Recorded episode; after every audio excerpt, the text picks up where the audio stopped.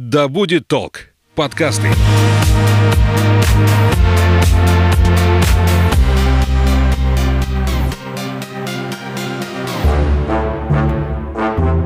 Всем привет, меня зовут Светлана Подберезня, и это подкаст «Ой, страшно». Здесь мы обсуждаем страхи и фобии, которые одолевают человечество в 21 веке. Все истории подлинные, а героем подкаста может оказаться ваш коллега, сосед и даже вы сами. Тема этого выпуска – трепанофобия. Это патологический страх уколов, шприцев и разных инъекций – Согласно исследованию канадских ученых, уколов боятся примерно 10% населения планеты. И по большей части это россияне и граждане постсоветских стран. Потому что у нас долгое время использовались многоразовые шприцы с толстыми металлическими иглами. Одноразовые шприцы у нас появились не так давно, поэтому среди тех, кто боится инъекций, больше взрослых, чем детей. Причем многих страшит не сам укол, а его ожидание. Мысль о предстоящей процедуре доставляет массу страданий. Ну, кто-то боится просто последствий после инъекций.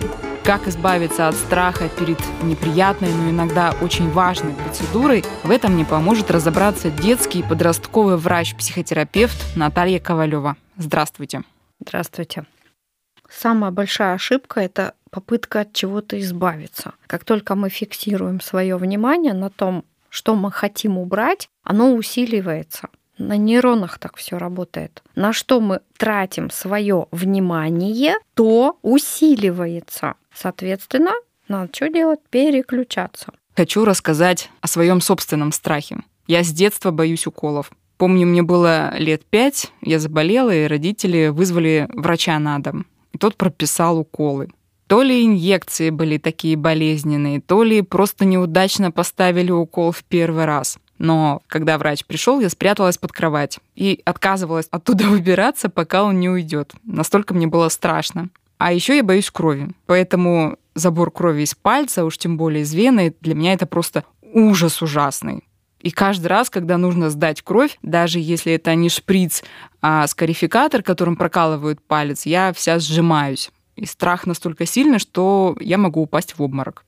Но так как у нас обморок, это, ну, раньше это называлось вегетососудистая дистония, потом это было подозрение на внутричерепные всякие там давления или падения. Разные были варианты. Сейчас это называется, по-моему, синкопальное состояние. То есть в любой момент да, человек может эмоциональный такой вот попасть в обморок или там что-то плохо будет. Взрослый это или ребенок, но эта реакция больше как э, на функциях телесных, первичных, которыми личность не управляет. Ну, называется «замри». Угу. Ну, то есть все, прикинься мертвым, и тогда тебя отстанут. А для этого надо куда? В наркоз такой, в саму наркоз уйти, да? Это способ наркоза как такового.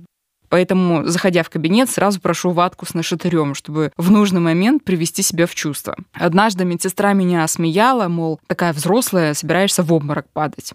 Ну, я сказала, что я вас просто предупреждаю, если вы готовы потом откачивать меня, то пожалуйста, а если нет, давайте ватку с нашатырем. Сдать кровь из вены – это вообще целая история. Там же и крови больше, и иголка толстая. И каждый раз я пытаюсь договориться с собой, прошу медсестру поговорить со мной о чем угодно, отворачиваюсь, пытаюсь всячески себя отвлечь. В моем возрасте уже как-то даже стыдно признаваться в своих таких страхах каждый раз, когда нужно сдать кровь. Поэтому тут, если брать вот эту нашатырь, то в любом случае кровь-то от головы-то отливает. Соответственно, в голове будет пустота, это гипоксия, и потом это последствия не очень хорошие. Как с этим бороться? Если мы знаем о себе, что есть такое свойство, то кровушку мы сдаем лежа, потому что лежа эмоции переживать сложнее. Так работает наше тело. То есть легла, ну да, поговорил кто-то там на отвлеченную какую-то тему, так задал нет вопрос в поликлиниках о погоде. таких вот условий, кто бы лежа сдавал там кровь. Вот это вопрос уже к поликлиникам. Приходишь, приставной стульчик, Да, сел, стульчик, тут же быстро. сел, да, кушетки нету.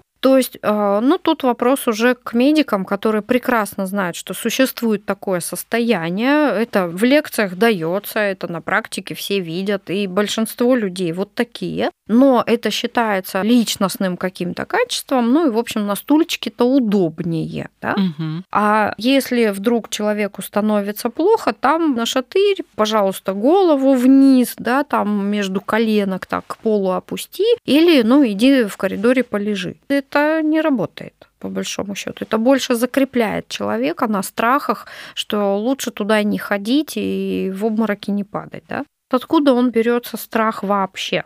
Иголки, внедрение. Начинается он намного раньше и не с иголок, а со шпателя, который ребенку засовывают маленькому в рот, чтобы посмотреть горлышко. Ой. То есть это тоже некий длинный предмет, который влезает в меня, да, и там вплоть до рвотного рефлекса. А еще там, если доктор, которая миндалины смотрит, она нажимает на миндалины, чтобы проверить, гной есть или нету, да, ангина, Мгм. какой тип ангины там. И получается ребенку вот очень некомфортно, так? А до этого что бывает? А до этого есть еще одна такая толстая игла, которая внедряется в тело ребенка при запорах. Мгм. Ну, там мама очень тревожная, которая говорит, там ребенок давно не какал, и надо что сделать? Надо клизму поставить. И вот уже насильно в ребенка вливается какая-то вода. Это процедура не из приятных. Ребенку плохо, чувства. И как раз если вы ощутите вот эти переживания, когда вот колят, да, то внутри-то в животе все сворачивается, как будто бы что-то вот неприятное, да, живот. Потому что клизма. И это вот дальше, да, то есть символизируется все, что проникает в меня в виде иглы, шпателя, клизмы вот этой, да, там, наконечника, что еще может, все что угодно, палочка в ухо, в нос. А, были раньше еще любители, которые деткам в носу палочками или груши, да, отсос вот слизи. Это все уже очень такой опыт, не очень приятный, который потом перемещается в э, вот эти проколы, кровь, да, делают прививки, делают уколы, делают системы, ну и много чего еще.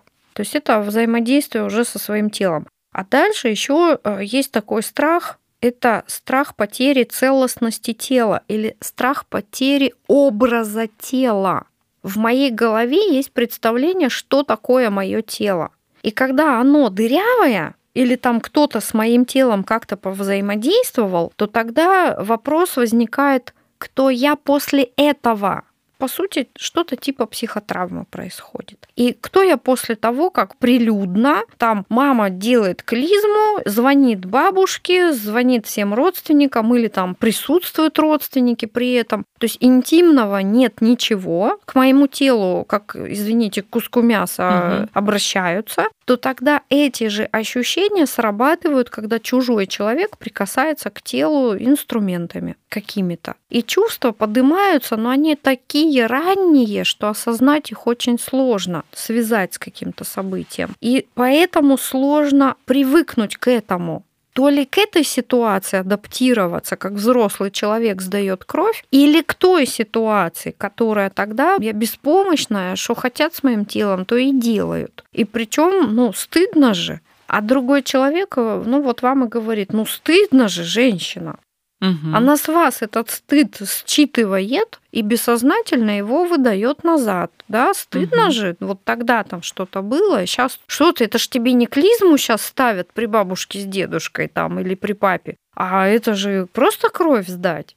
А мозг, он такой, он ленивый, не любит он анализом заниматься. Поэтому здесь можно, конечно, поразбираться, откуда это идет, да, закрыть ту ситуацию, переоценить ту ситуацию или ну, каким-то кинезиологическим способом просто ее переписать или просто стереть из вашей памяти, чтобы вот не было, да, триггера такого. А потом уже смотреть, как будете здесь реагировать по-другому. То есть целое дело. Если это ребенок, который боится, ну, здесь весь его опыт прошлого, все поднимается, его тело вообще ему не принадлежит. Там кто захотел, туда и залез Мгм. из благих побуждений. Пришли к окулисту, вот тебе в глаза щепучие капельки закапали, зрачок расширять. А лор, он не будет с ребенком много разговаривать. У него 30 клиентов, которые пациентов сидят по талонам и без талонов. Ему надо бегом. Железки в ухе, холодные. Там засунули, да, ушки неприятно, в горло посмотрели, в нос заглянули далеко. А не дай бог еще и пробки серные.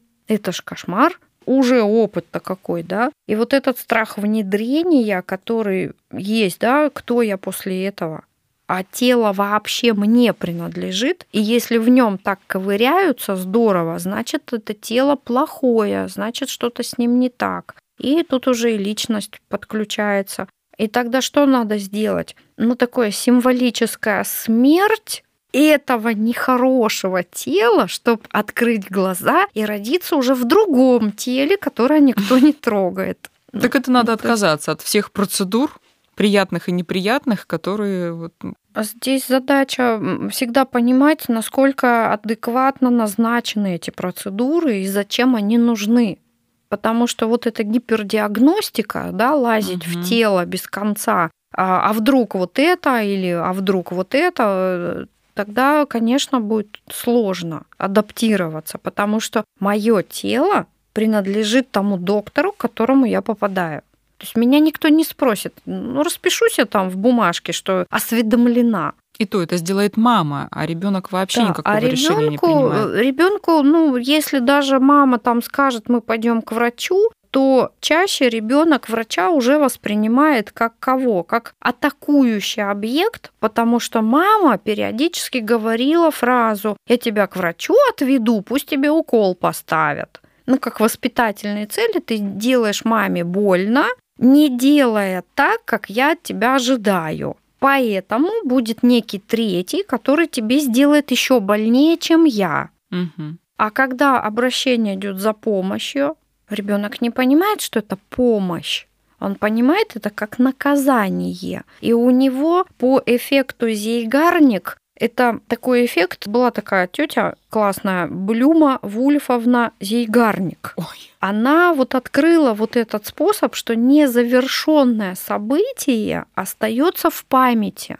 Завершенное мы легко забываем, а вот незавершенное, оно потом со временем крутится и как бы продолжается в других ситуациях. И вот у ребенка этот эффект Зейгарник срабатывает, что сейчас привели меня не лечить, а наказывать за какой-то случай, который, может быть, прошел там ну, два года назад, два месяца. Неважно в какой срок, то ситуация продолжается. И тогда ребенок устраивает истерику доктору, как бы показывая по, по большому счету той маме в прошлом, что я боюсь, я раскаиваюсь, да, то есть, ну, попытка наладить отношения каким-то другим способом. Но оно очень похоже, когда дети в кабинете, в прививочном, допустим, или в процедурном себя ведут, они очень похожи на детей, которых наказывают. Они кричат, они вырываются, они пытаются по-другому решить какую-то ситуацию. А папа с мамой уже забыли про эту ситуацию. Для них она как бы завершилась, ну, они же из любви воспитывают. Ну вот некоторые даже скрывают от ребенка накануне, что предстоит Да. такая процедура, да, что вот нужно поставить прививку, а в детском возрасте много прививок всяких разных. Соответственно, для ребенка это каждый раз стресс, и родители Мгм. идут на то, чтобы, ну ты узнаешь уже вот, когда в кабинет попадешь. Да, здесь почему это хорошо? Потому что у ребенка он не успевает накрутить вот эти страшные картинки, что будет, как будет. А там страх смерти, что я после этого умру, то есть будущего Мгм. не существует, я домой не приду. То есть это вот, знаете, тягостное ощущение ожидания. А когда мама привела ребенка и врач говорит, э, там надо прививку делать, то получается мама как бы и ни при чем. То есть не мама организатор этого, а есть некий третий, который говорит, что надо сделать. И получается мама в лучшей позиции, что как бы, ну извини, пойдем сейчас сделаем прививку. И вот от момента педиатр и процедурный кабинет или там прививочный кабинет, вот с этого момента здесь э, мамы, ну, ведут себя, конечно, не очень, надо быстро поставить прививку, надо бежать домой, там на работу, дети другие. А здесь вот этот внутренний процесс происходит, принятие –